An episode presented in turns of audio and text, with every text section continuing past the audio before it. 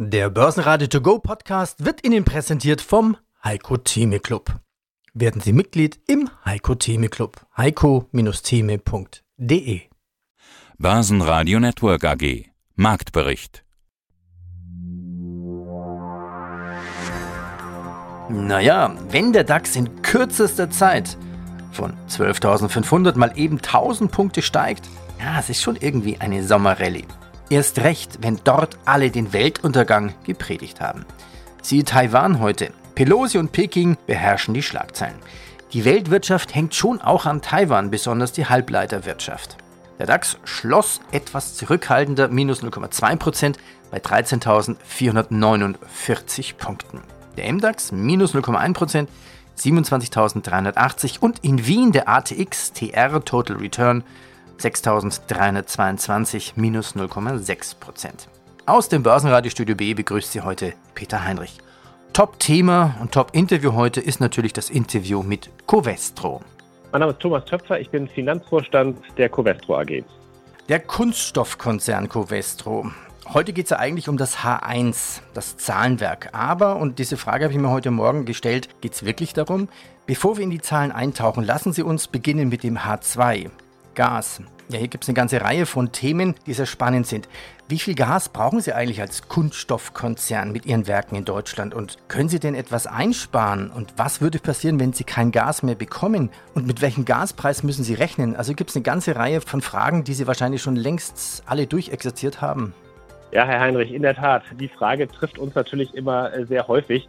Um Ihnen einen Eindruck zu geben, wir haben tatsächlich einen Gasverbrauch oder einen Energieverbrauch, der sehr hoch ist und der wir schätzen dieses Jahr, dass wir für etwa 2,2 Milliarden Euro Energie werden einkaufen müssen. Und äh, Sie haben es auch schon angesprochen, die Preise steigen natürlich extrem stark. Um das vielleicht mal in die Perspektive zu rücken, noch vor einem Jahr war es die Hälfte, nämlich etwa eine gute Milliarde. Und vor zwei Jahren im Jahr 2020 war es nur ein Viertel davon, nämlich 500 Millionen. Und das zeigt nochmal, wie dramatisch die Entwicklung der Energiekosten tatsächlich im Augenblick für uns ist. Das ist wirklich dramatisch. Konnten Sie denn schon bei besonderen Produkten Gas ersetzen durch Öl? Ging das wirklich so schnell oder durch Strom oder Wasserstoff? Ja, in sehr begrenztem Maß. Ich glaube, man muss sich zwei Dinge vor Augen halten. Erstens, Gas ist bei uns nicht nur ein Energieträger, sondern wir verwenden es auch als Prozessgas in der chemischen Reaktion. Und da ist natürlich klar, dass sich das äh, kurzfristig gar nicht ersetzen lässt.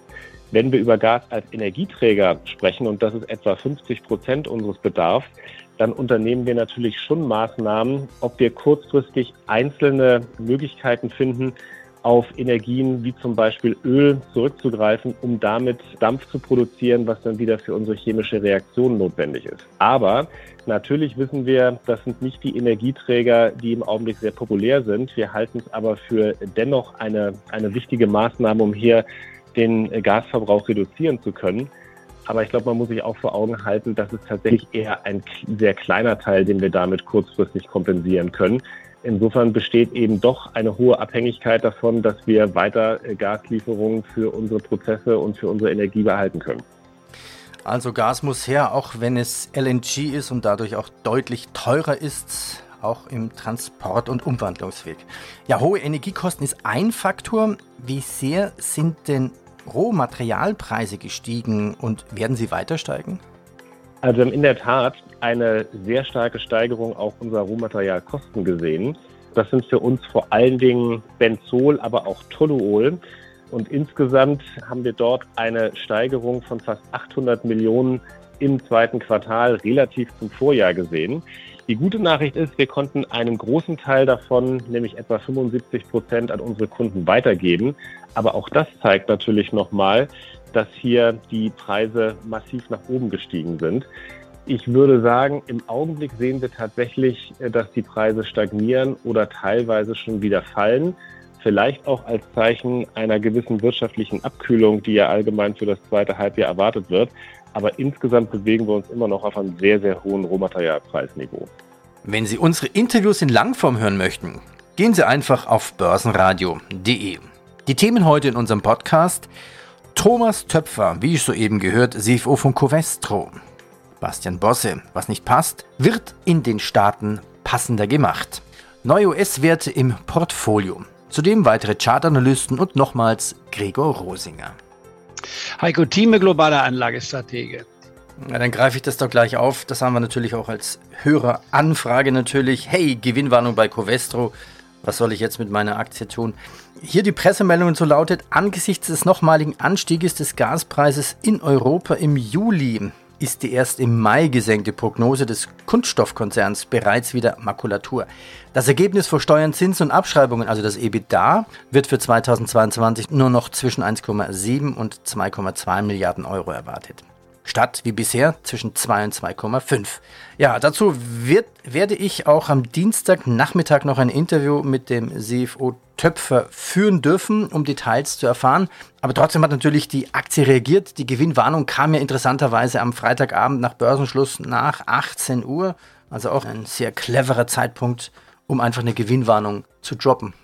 Richtig, Covestro war auf meiner Liste, bleibt auf meiner Liste und unter 32 Euro sage ich nach wie vor. Trotz der Gewinnwarnung ist auf Covestro fängt es an interessant zu sein. Ich rede von der ersten Tranche, jetzt sind wir bei 33 Euro. Lassen wir es ruhig auf 32 fallen und kaufen dann das erste 1 Prozent. Nächste Prozentsatz wäre 15 Prozent niedriger und dann der dritte Fall nochmal 15 Prozent niedriger. Das heißt also, wenn man von 32 anfängt, würde man dann bei 27 sein, roundabout, nicht wahr? Das sind ein paar Pfennig auf der einen oder anderen anderen Seite sagen 27 und dann würden wir bei spätestens 22,5 die dritte Tranche haben. Dann kommt die Beetphase. Das klingt jetzt sehr salopp formuliert, aber ich kann es nicht anders zusammenfassen sagen. Covestro wird auch noch in fünf Jahren da sein, auch noch in zehn Jahren. Deutschland wird aufgrund des Ukraine-Kriegs nicht von der Erdoberfläche verschwinden und man hat so das Gefühl jetzt, als ob alles einbricht. Wir haben eine erhebliche Klippe vor uns, also in den nächsten sechs bis neun Monate, zweifelsfrei. Und Russland, wie gesagt, ist in der aktiven Seite dabei drin. Sollen wir jetzt, wie es viele plötzlich sagen, wir müssen Russland klein beigeben, wir können nicht gewinnen. Ich sprach gerade am Wochenende mit einem Fondsmanager, der sagt, wir machen eine Illusion, Putin kann genau bestimmen, was er mit uns machen will. Das darf nicht sein. Wir dürfen uns nicht von der Fehlinformation von Russland beeinflussen lassen und sagen, der Russe ist der Sieger. Der Russe ist nicht der Sieger. Es ist ein diktatorisches System mit drakonischen Maßnahmen. Wenn man das Wort Krieg erwähnt, in Moskau kommt man mit sieben Jahren ins Gefängnis. Wenn wir das nicht wollen, müssen wir zusammenhalten. Jetzt noch einmal kurz zu einer Bemerkung, die du vorhin gemacht hast. Die Amerikaner haben eine straffere Zinspolitik, ist auch ganz klar. Die Amerikaner sind ein Land mit 50 Staaten, aber ein Land. Europa hat 27 Staaten, die alle selbstständig sind und die unterschiedliche Infrastrukturen haben. Europa ist noch nicht so weit wie ein vereintes Europa. Wir wollen darauf hinarbeiten. Wir haben in den letzten 70 Jahren wahnsinnig viel erreicht. Äh, der eine Unfall war der durch Fehlinformation, ich war der Ausschied von England aus der EU. Sehr zu bedauern, ist nun mal ein Faktum, wird meines Erachtens in 20 oder 30 Jahren wieder rückgängig gemacht werden, aber dafür kriegen wir heute nichts für diesen Beweis. Nur der Premier, der es arrangiert hat, der ist spätestens am 5. September weg. Das wissen wir, Boris Boris Johnson. Also eine verfehlte Karriere, eine gescheiterte Karriere, nicht mit vielen Lügen, mit vielen Fehldarstellungen. Aber Faktum ist, 27 Länder. Lohnt es sich, und das ist die Frage für mich, dieses Europa zusammenzuhalten, trotz aller Fragezeichen. Stichwort Italien. Ich war in 67 Jahren, 57 Regierung. Ist das noch Demokratie? Wenn man sich in Frankreich anschaut, Franzosen freuen sich, wenn man streikt. Also da gibt es gewisse extreme Situationen. Ich meine nach wie vor, ich bin für dieses Europa unverändert voll dabei. Ja, und ich glaube, eine der wichtigsten, eine der wichtigsten Sachen, ich greife jetzt das auf, was du zu Europa sagst, was eigentlich in der jungen Generation verloren gegangen ist.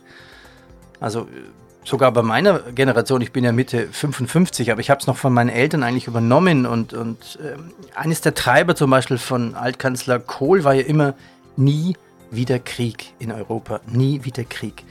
Und das ist eigentlich das, was ganz wichtig ist für Europa. Das ist die Grundidee Europas da gebe ich dir voll recht. Und meine Kohl würde sich in seinem Grab umdrehen. Ich, war, ich hätte nie geglaubt, dass ich das erleben müsste.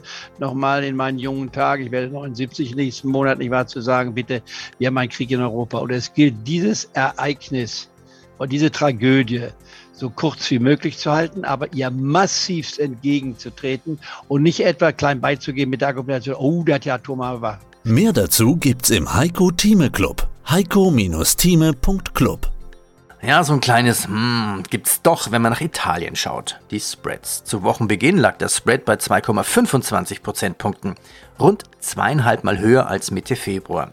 Die Regierung Draghi geht, Naja, die Schulden bleiben, die Zinsen steigen und steigen, der Risikoaufschlag für italienische Staatsanleihen schießen einfach in die Höhe. Bastian Bosse, Vorstand der BRW Finanz AG. Ja, und schön für uns und für unsere Hörer ist ja auch immer, sie haben eine Aktie, die kennt man eigentlich vorher gar nicht so genau. Man kann viel von ihnen lernen. IDEXX Laboratories. Irgendwas Labortechnik für Tierärzte?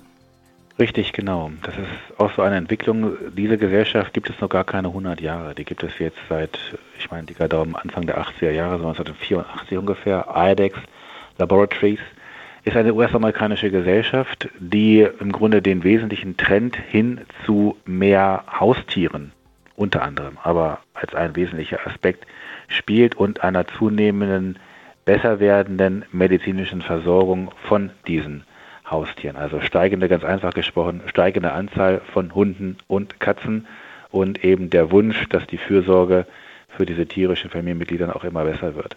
Was uns sehr gut gefällt bei IDEX Diagnostik, das ist so vergleichbar vielleicht dem Tintenstahldruckerphänomen, dass man sagt, man kriegt im Grunde auch gute Geräte zu einem wirklich günstigen Preis und teuer wird es dann im Nachgang bei den eigentlichen Verbrauchsmaterialien. Das macht IDEX auch, nicht erst seit gestern, über die vergangenen Jahrzehnte hinweg bereits. Das heißt, die eigentliche Labortechnik als solches, wenn sie vor Ort implementiert werden sollte, die wird relativ günstig angeboten und man generiert die Umsätze im Wesentlichen über dann die diagnostischen Einheiten, die Verbrauchsmaterialien. Das heißt, dicker Daumen, ungefähr 15, 17 Prozent des Umsatzes generiert man eben durch auch schon Schnelltests in der Tierarztpraxis vor Ort oder auch dann weiterführend dicker Daumen nochmal ein Drittel obendrauf mit weiteren Verbrauchsmaterialien, wenn eben Blut, wenn Urin, wenn solche Dinge eben dann von dem Veterinärmediziner vor Ort untersucht werden, dann kann man Dinge noch einschicken. Da gibt es entsprechend zahlreiche IDEX-Labore, mittlerweile derer 80 auch weltweit, wo dann schnell innerhalb regelmäßig eines Tages auch dann die Untersuchungsergebnisse vorliegen. Und all das zusammengerechnet macht ungefähr 80, 85 Prozent des Umsatzes aus. Also relativ stetig, relativ wiederkehrend. Und darüber hinausgehend ist es eine Gesellschaft, die groß geworden ist in den Vereinigten Staaten. Und in den Vereinigten Staaten sind die Menschen, will ich mal sagen, schon anders positiv verrückt.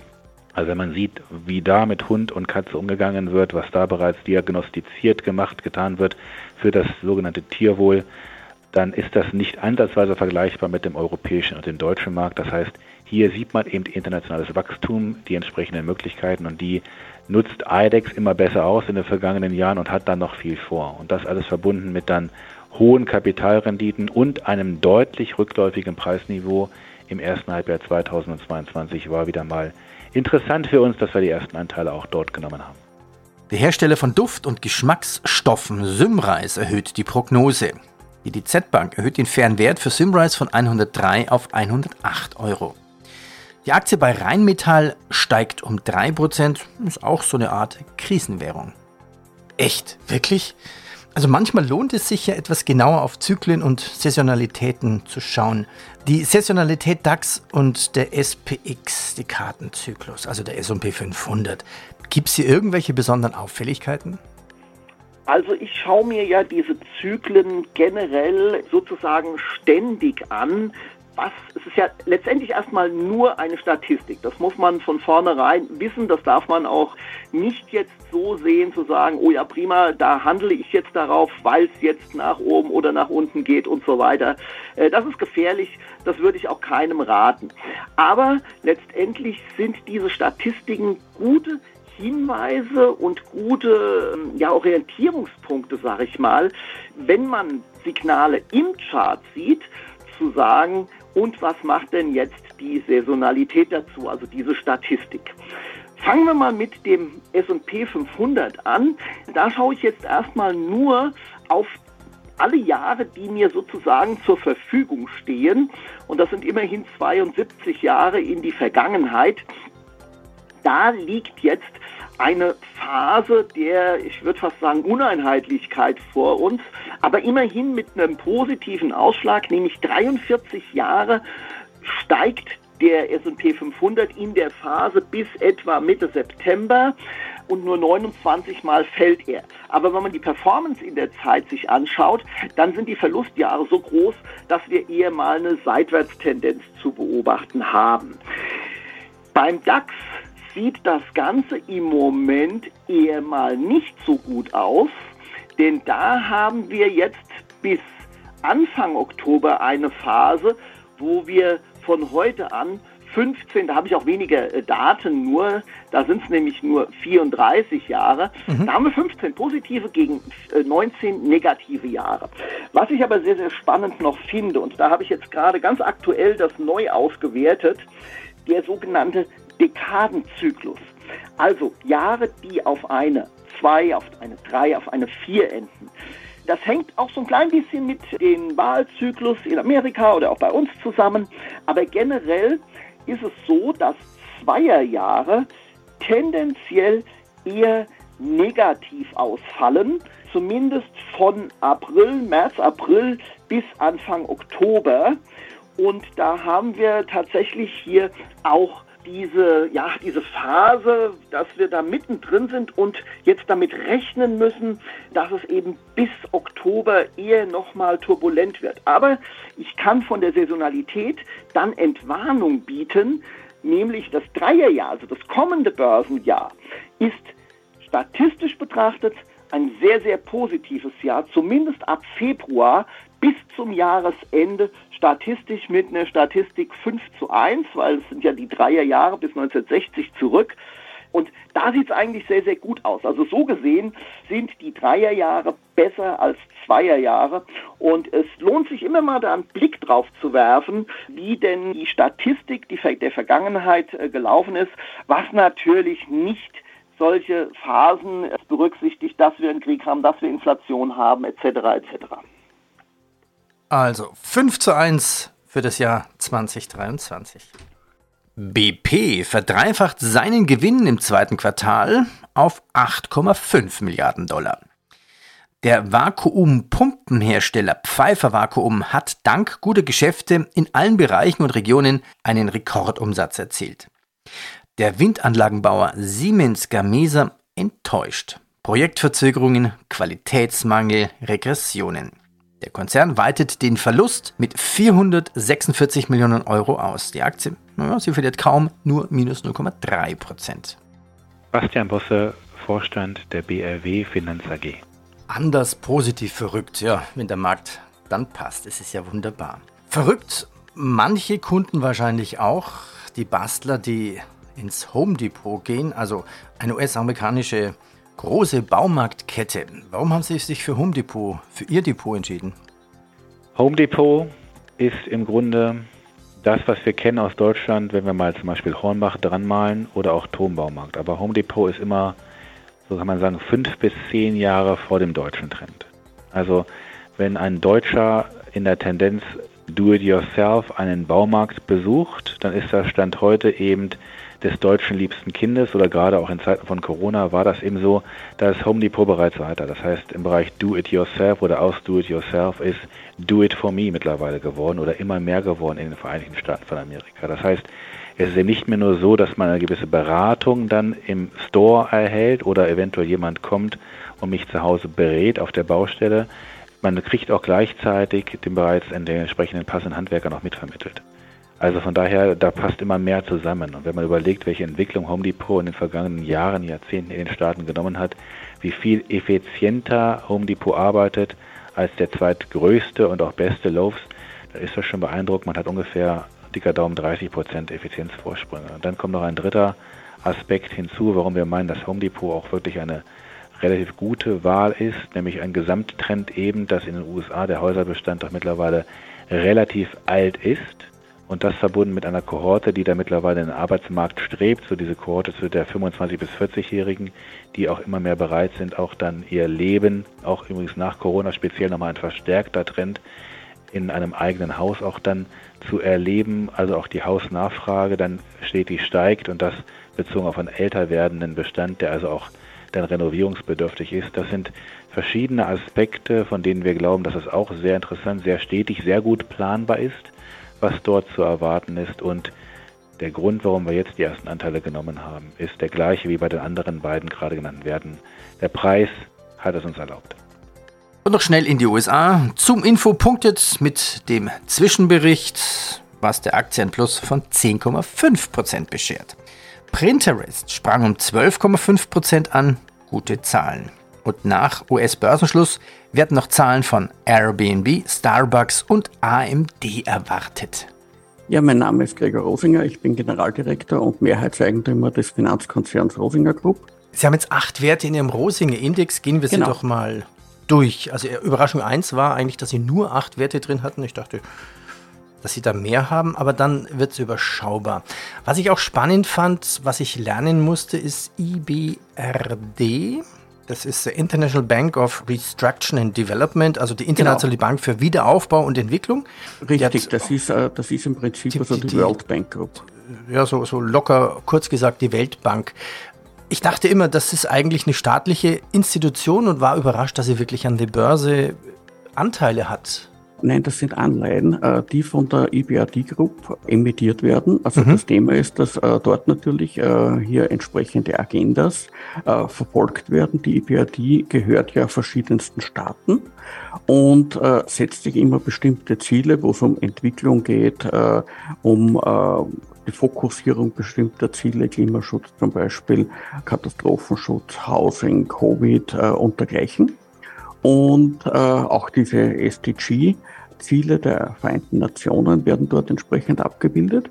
Und dort werden entsprechend wirklich geprüfte Institutionen mit Geldern versehen, um profitable Entwicklungsprojekte entsprechend umzusetzen.